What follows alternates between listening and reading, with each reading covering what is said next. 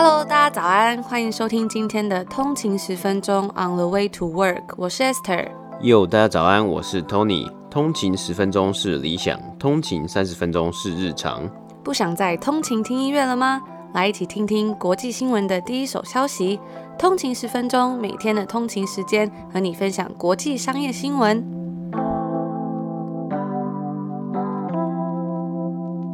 大家早安，今天是十一月四号星期三，欢迎回来通勤十分钟。大家早安。本集节目由 ViewSonic 赞助播出。在一个完美的世界里，家里的每个人都有一台属于自己的电视。不用再当韩剧准备播出大结局的时候被阿嬷切掉拿去看八点档，不用在你准备通宵打二 K 的时候被女朋友切掉看 Emily in Paris，那又不可能每个地方都装一台电视，到底要怎么办呢？如果这时候有一台可以随身带着走，放口袋也行，画质好、连线又稳定的 LED 投影机，那该有多好呢？？ViewSonic 是台湾 LED 投影机二零二零年销售冠军。LED 投影机特点是不用换灯泡，搭配近年来重视绿能的趋势，无汞更加环保，寿命是传统灯泡的六倍，高达三万个小时。疯狂追剧一天看八小时也可以用超过十年。低噪音与传统灯泡相比，不烫也更省电。LED 颜色更饱和，栩栩如生，让你在追剧打电动的时候更有临场感，还可以享受超大荧幕，还有 Harman Kardon 或是 JBL 高音质喇叭的剧院氛围。当然，我们也要播报一下市场的数字。根据市场研究机构 IDC 发布调查报告，台湾第二季投影机在疫情冲击之下，与去年同期相比，投影机市场下滑十八 percent。但是三只鸟却逆游而上，市占率第一，逼近五成。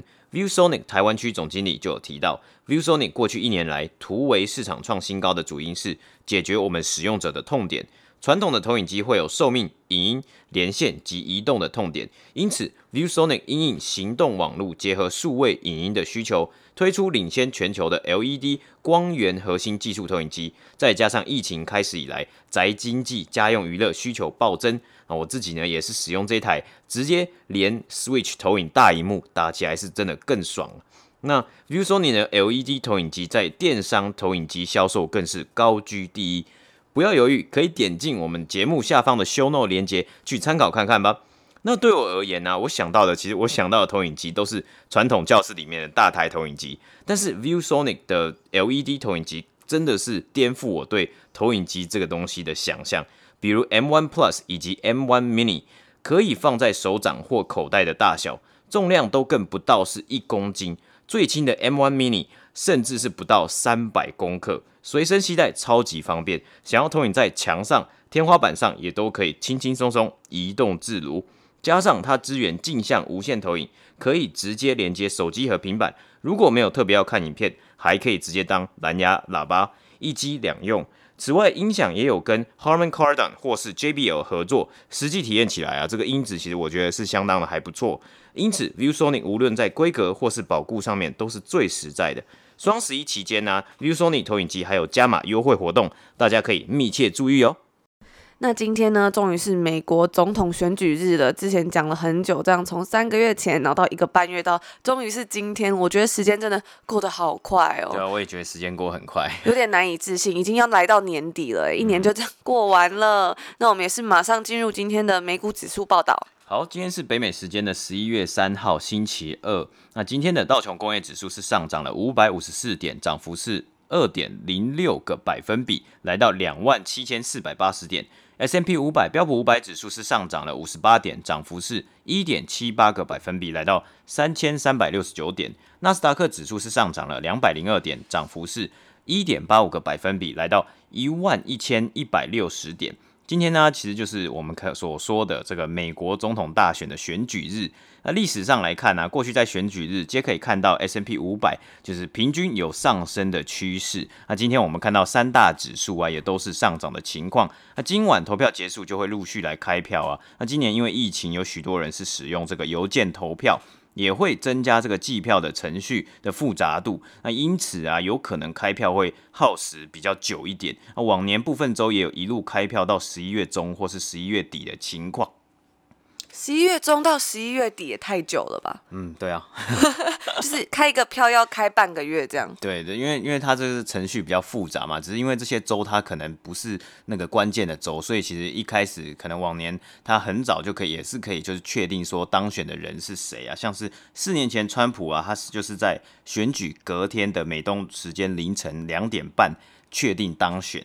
因此有外媒指出啊，有可能不会在今天当晚就立即开出选举结果，不确定性是蛮高的。那这就是今天北美三大指数的播报。大家如果喜欢我们的节目的话，也别忘了帮我们 CLS comment like and share，留下一个五星评分，留下一个评价，也不忘了分享给你的亲朋好友听。也可以来追踪我们的 IG on 的一个底线 way to work。那我们同时也有 Facebook 的脸书粉丝专页。在 EP 二十七的时候，我们有报道过珠宝行业史上最大的收购案告吹。在九月初的时候，LVMH 退出一百六十亿美元的收购交易之后呢，Tiffany 的股价在纽约暴跌了十一个百分比，而 LVMH 在巴黎的股价则变化不大。当时，Tiffany 把整个事件归咎于法国政府要求交易延迟。法国政府担心美国可能会对法国产品征收关税，而 Tiffany 则起诉要求强制 LVMH 执行交易。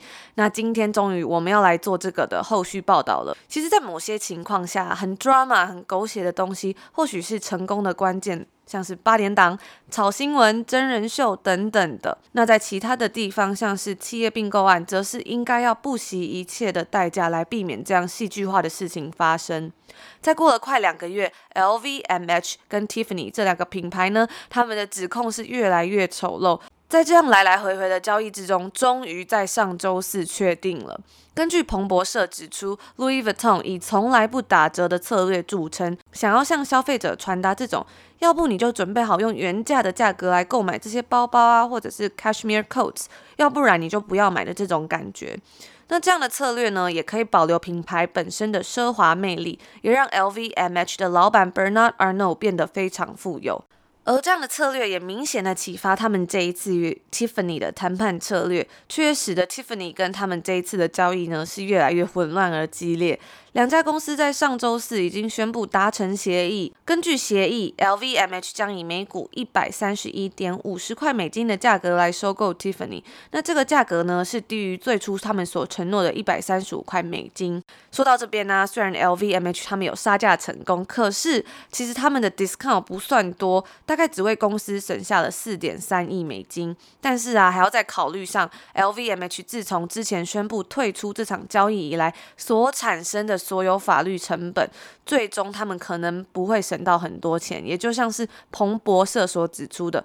在这笔一百六十亿的美金交易计划当中，虽然 LVMH 的强硬策略可能为他节省了一些现金，但是把法律成本考量进去的时候啊，也没办法真正省了多少钱。而且这两家公司在这几个月来竭尽所能的互相指责对方，更造成这场交易变成非常的腥风血雨，很像八点档。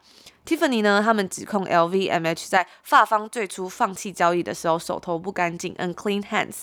而 LVMH 则是指控 Tiffany 在疫情期间管理不当，做出把钱花在发放鼓励这样不明智的决定。LVMH 在九月份的时候，他们就表示说，因为美法贸易的问题，该交易已经退出。但是也有人说啊，那一次的退出其实是因为疫情导致整个收购价格不佳。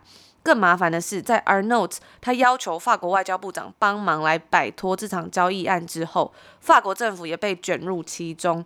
这两家公司他们是定于明年年初，也就是二零二一年年初，在美国开庭审判。根据 Jeffries 的分析师，他就表示说，如果政府没有被卷入其中，其实就可以避免掉。在法庭上，可能他会面临到要开诚布公，甚至是摊牌一些他们不想公开说明的事情。那因为这整场腥风血雨，也让整个交易案可能会变成是一个历史性的事件。那这就是我们今天为大家做的整个 LVMH 跟 Tiffany 他们的后续报道。那之后如果还会有相关的新闻，我们也会为大家持续追踪。好，那我们今天的第二则新闻呢，一样也是一个财报的新闻。我，今天要讲的财报就是 PayPal。PayPal 在北美时间十一月二号，昨天呢、也就是昨天盘后公布了最新第三季财报。那由于疫情以来的红利啊，它的表现仍然是非常的亮眼。但是因为它给出的第四季财务预测啊，是较预期还低，而导致盘后股价下跌。那今天呢，收盘的时候股价也有下跌的状况。在昨天的电话会议里面呢、，PayPal 是预期在今年的第四季。调整后，EPS earnings per share 会来到十七 percent 到十八 percent 的成长，那大概是会落在九十七美分到九十八美分左右。不过，分析师的预估啊，这个 EPS 是来到一点零七块美金，也就是这个还是有一点点差距的。PayPal 的 CFO 表示。公司净利的预估显示出，PayPal 在今年下半年所做出的部分投资支出，在第四季更能显示出来。而至于第三季的表现，则是毫无悬念的击败分析师的预期。毫无悬念？怎么会说毫无悬念？这么夸张？那我们接下来就来分享一下他们这这一季的数据。他们这一季的调整过后的 EPS 来到每股一点零七块美金。较去年同期的七十六美分还要高，同时也击败九十四美分这个 FactSet 的预估，而 Gap 净利呢，则是来到了十亿左右，也较去年同期的四亿两六千两百万美金成长许多。那 PayPal 同时也提高了财务年整年的 EPS 预测，目前预测全年调整后的 EPS 会成长二十七 percent 到二十八 percent 左右，也较先前预估的二十五 percent 成长还要高。财务数据方面呢、第三季的营收从去年的第三季的四十三亿美金，来到了今年的五十四亿美金。本季新增了一千五百万新活跃用户，包括一百五十万商家。整体来说啊，这个新增活跃用户是有史以来第二佳的这个单季表现，仅次于就今年的第二季，也就是上一季。CEO 也表示啊，这个很明显的，全世界正在转向数位优先的这个经济。那该公司。本季的成长率也是史上最高。PayPal 这一季总经手付款金额就是 Total Payment Volume 来到了两千四百七十亿美金，高于分析师预估的两千三百二两二十七亿美金。而在 Venmo 这个旗下的 App 所总经手付款金额 Total Payment Volume TPV 也来到了四百四十亿美金。单以金额量来看呢，也算是有史以来最高的这个单季最高金额。根据 PayPal 表示，他们有持续看到这个动力，这个 momentum 延续到十月，甚至在十月啊有记录到有史以来当天最高的这个经手付款金额，同时也提高了全年 TPV Total Payment Volume 的预测。目前预估今年财务年一整年这个 Fiscal Year 整年度的 TPV 会成长大约是三十 percent，也是较先前预估成长二十 percent 的范围还要来得高一点。PayPal 预估在第四季会持续成长。那其中值得关注的一点是，eBay 在 PayPal 的营收的里面的占比。那因为 eBay 啊，其实有宣布他们即将要转至于自家管理的付款平台。那 PayPal 也有表示，他们有看到这项改变是比预期来的还早发生。在电话会议中也有讨论到，PayPal 的管理层认为这是一个再好不过的时机，他们可以马上把成长较慢或是早就已经预期发生的业务渐渐的汰换掉。进而将目标转向对于公司策略、营运以及财务上有正向、快速成长的这个区块。那在整个会议里面呢，PayPal 一再的强调这个数位钱包啊，就是 Digital Wallet 的一个这个发展，像是因为疫情以来啊，是加速了消费者以及店家对于这种 Contactless Payment 无接触付款的需求，也因为科技进步，看到数位钱包以及 App 可以做的事情是越来越多。实体到数位的转型啊，势在必行，包括付款，甚至到各式各样的金融服务。因此，PayPal 也会在接下来持续将重心放在以下几点。首先就是我们报告过，他们要推出买卖加密货币的服务。近期啊，已经在美国的市场推出了，大约目前是十 percent 的客户可以使用该功能。那他们 PayPal 是看到啊，候补名单这个 waiting list 是比预期还要多上二到三倍左右。因此，PayPal 表示希望加速推动到未来一个月之内，可以让全部的百分之百的美国客户都能使用这个买卖加密货币的功能。啊，进一步呢推进到国际市场，以及明年上半年要推动在 Venmo App 可以来交易进行交易。那 PayPal 也希望能够做到明年让账户握有这个加密货币的这些消费者。及时的换汇成法定货币，那并在与 PayPal 合作的两千八百万间商家里面呢、做消费。那 CEO Schulman 呢就表示说，他明年呢也要大幅增加 PayPal 以及 Venmo 账户内的这个使用者功能，包括一系列的金融服务和工具啊，他们也就是算是一个来势汹汹，也非常的趁势，就是算是在疫情之下得到了很多红利，也得到了很多机会。那希望想要把这些机会加速这个数位钱包的转型呢。那另一个重心呢，则是旗下的 Venmo App 持续在成长。那开头啊，这个 CEO 的准备讲稿里面，他就有提到近期推出，我们之前有跟大家分享过这个 Venmo 第一张的信用卡。那他甚至是非常的自信的说，这张卡会是市场上最棒的信用卡之一啊。那第三季 Venmo 缴出了六千五百万用户，而 TPV Total Payment Volume 呢，则是来到了四百四十三亿美金，较去年同期成长了六十一 percent，预估会在二零二一年达到。Venmo 营收九亿美金，那预期是在二零二二年才会转亏为盈，其中包括增加许多功能以及营收方式，像是现在推出的一个信用卡，就是一个多一个 Venmo 变现化的机会。我们在之前也有讨论过 Venmo 这个算是单纯是付款的 App，到底要怎么样变现的一个一个讨论。那大家也可以欢迎回去到之前的集数来听一看 Venmo 啊 Venmo App 还有 Venmo 信用卡的介绍。那会议中啊，也有讨论到 Venmo 跟的 margin，就是它的利率啊变好了。其实我也同时在期待这个本周四 Square 的财报。那它 Square 旗下的这个 Cash App 啊，是常常被拿来跟 Venmo 做讨论。那当然，其实他们两个这个 App 的功能啊是不太一样的。Venmo 单纯以现在来看，它的功能还是比较单一，就是主要就是一个社群化。可以你说，我们之前有分享过，你传这个付款的时候啊，你可以多加几个 emoji，让这个大家在分账的时候不会那么尴尬。那 Cash App 呢，其实它还有股票交易啊，其实也有这个 cryptocurrency 这个加密货币的交易的一些功能。那我们也可以来期待看看。这个星期四，Square 发布了财报，Cash App 的这个成绩如何？还有 Square 这间公司它的成绩是如何？会不会有一些新的进展以及动作？那 PayPal 呢，是算是这个市场，算是金融科技 FinTech 这个市场的一个龙头啊。今年当然我们有看到它推出了许多新的动作跟策略。那未来呢，一定是会持续增加这些新的功能，让数位科技可以结合金融服务。或许啊，其实这个能够真的让消费者的日常生活更加方便啊。但是其实龙头当然也不好当啊，后面也有很多想要迎头赶上的公司。那我们也期待啊，其实我也很期待看到明年这个区块整体的区块持续的成长啊。那因为这个东西其实也跟消费者息息相关啊。如果可以让这个大家的生活更加便利，也是一件非常非常好的事情啊。那在昨天公布财报之后啊，因为第四季这个预期降低嘛，我们有一开始就有讲到，它盘后交易股价下跌，今天收盘的股价是下跌了四 percent，来到一百七十九点八块美金，股票代号 PYPL。那这也就是今天第二则新闻这个财报的分享。接下来呢，今天的最后一则新闻，我们要来为大家 recap 一下上周科技巨头的财报结果。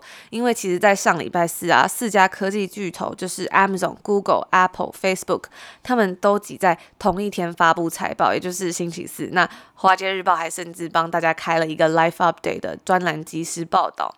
我们今天呢，就要来帮大家重点整理一下这四家公司的表现。苹果他们公布了它第四季强劲的数字，是略有超出预期。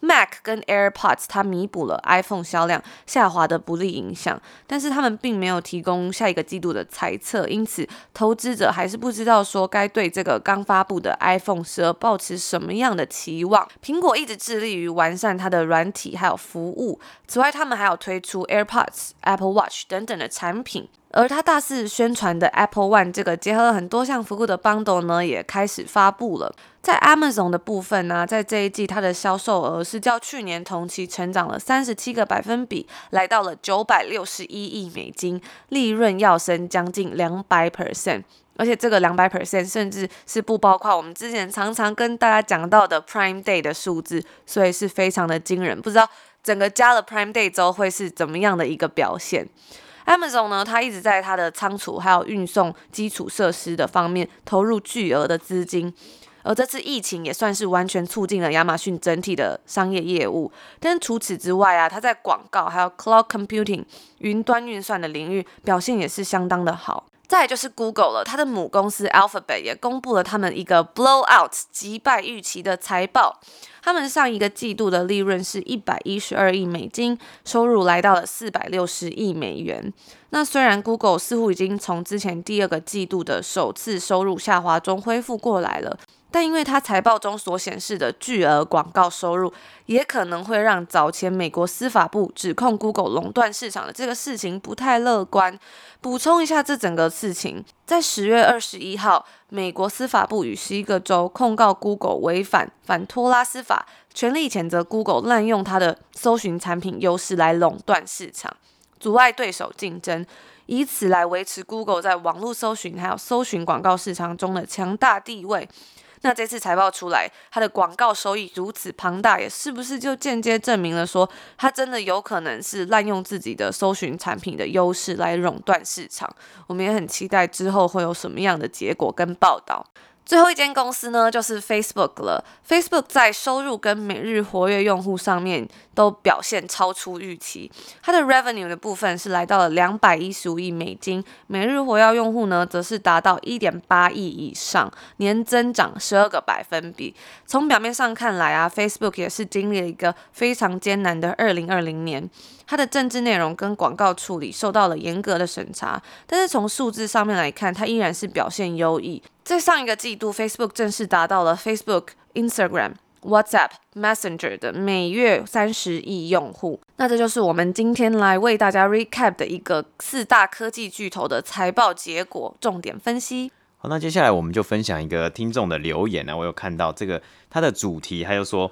通勤陪我一起经历创业初期的各种滋味，啊，这就讲到啊，创业初期尤其是大转变的变换跑道，时不时的焦虑和怀疑人生的 drama 出现啊。每天听通勤两位主持人的声音，有一种稳定的力量啊，这个感谢你啊，两位也是从无到有，让我不停的对自己喊话，谢谢你们的坚持，期待更多国际财经新闻。啊，最后还有小小的聊到说，哎，有机会可以聊聊户外鞋品牌的财经新闻吗？那像是 VF Group。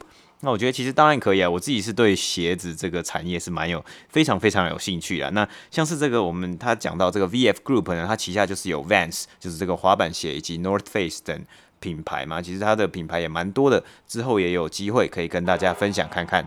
那我也很好奇，这位通勤族是不是在做这种鞋类的创业？我也很期待听到大家的创业故事。嗯，讲到这个，我们频道从零到有，其实现在应该也是快要半年了，然后就觉得其实这一路走来也是蛮多心路历程，有机会再跟大家分享。但还是想要鼓励一下这位通勤族，因为他就说，哎，在这个转换跑道的时候啊，然后开始有一些利益纠纷，就有各种 drama，就想到我们今天其实我们分享的这则新闻嘛，就是 Tiffany 还有 LVMH 他们在收购案之下，因为各种利益错综复杂，导致了这个腥风血雨。对啊，这是最后要公对簿公堂，要上法院去，就要去解决他们自己的这个纷争、这个纠纷、啊，甚至把政府也扯进来了。所以我就觉得说，其实有时候。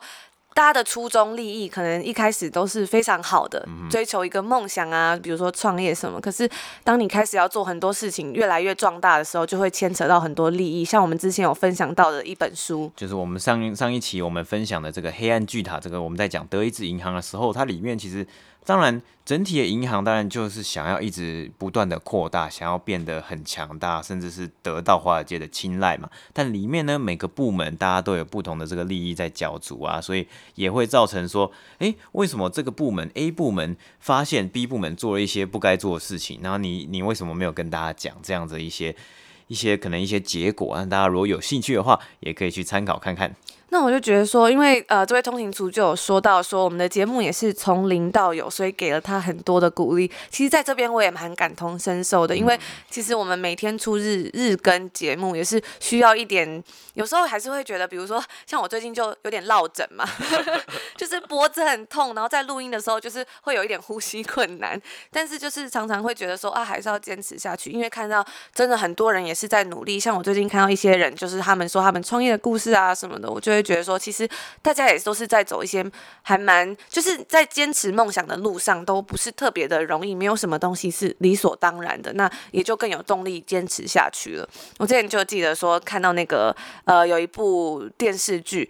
那像前阵子还蛮红的那个《延禧攻略》啊，我其实没有看完啦，但是我印象非常深刻，就是它其实它里面呃有讲到一句话是说，事事不会尽如人意，就是是人就会有失败的时候，所以你要学会耐耐心的等待，等到你内心足够强大，等到有一天你不再受制于人，等到天时地利人和的时候。那我曾经也是在网络上看过一段话，然后他在我低潮的时候也是给了我很多启发，让我有动力呀、啊，可以继续。支持下去，然后在这边也分享给大家。内心要足够强大，才可以走出你属于自己的路。因为大家都有各自的坚持跟理想，但是在做你想做的事之前呢，都有很多的关卡要度过。就像我们打电动游戏的时候，你要达到那个顶峰的之前呢，都会有很多的怪物，那就是要一路过关斩将。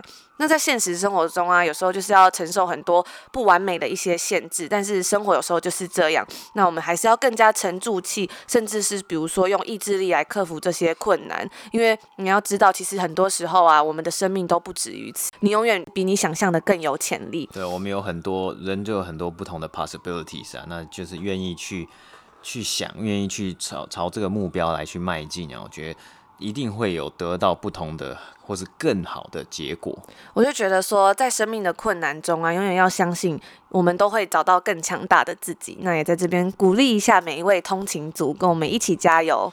嗯、那最后也还是要分享一下，就是如果压力很大的时候，还是要放松啊。对，所以就是回到我们今天一开始有跟大家分享 ViewSonic 的这个投影机。我其实最近啊，就是因为你知道，就是温哥华最近就开始下雨了，然后下雨其实会非常忧郁，因为这个雨一下可能就是会下半年。对，就一次可能就下。就一个月都没有停，就一直这样毛毛的细雨，这样一直滴一直滴，然后路都是湿的。而且天是都不会有太阳的那一种，所以我就是最近开始就是在家里，然后用这个投影机，然后就可以放个电影，然后喝一杯酒，然后再点个蜡烛，我就觉得人生完美，夫复何求，有一种放松的感觉。所以还是有时候要适时休息一下。哎，这个投影机很方便，就是你想要带到哪里去投影都可以，就是你要投影在墙壁、天花板，然后在房间啊，或在客厅，或在哪里都可以嘛。再分享一个，我就是有时候泡澡，所以会带进去看，因为我最近有跟大家分享，就是很爱看那个猎人嘛。就是可以，你知道，在浴室里面，然后边泡澡边看，就是还蛮蛮开心的。那大家有兴趣的话，也可以点击我们的 show note 下面的链接去参考看看。那这就是我们今天的节目啦，也祝大家有一个美好的一天，我们明天见。明天见，拜拜。拜拜。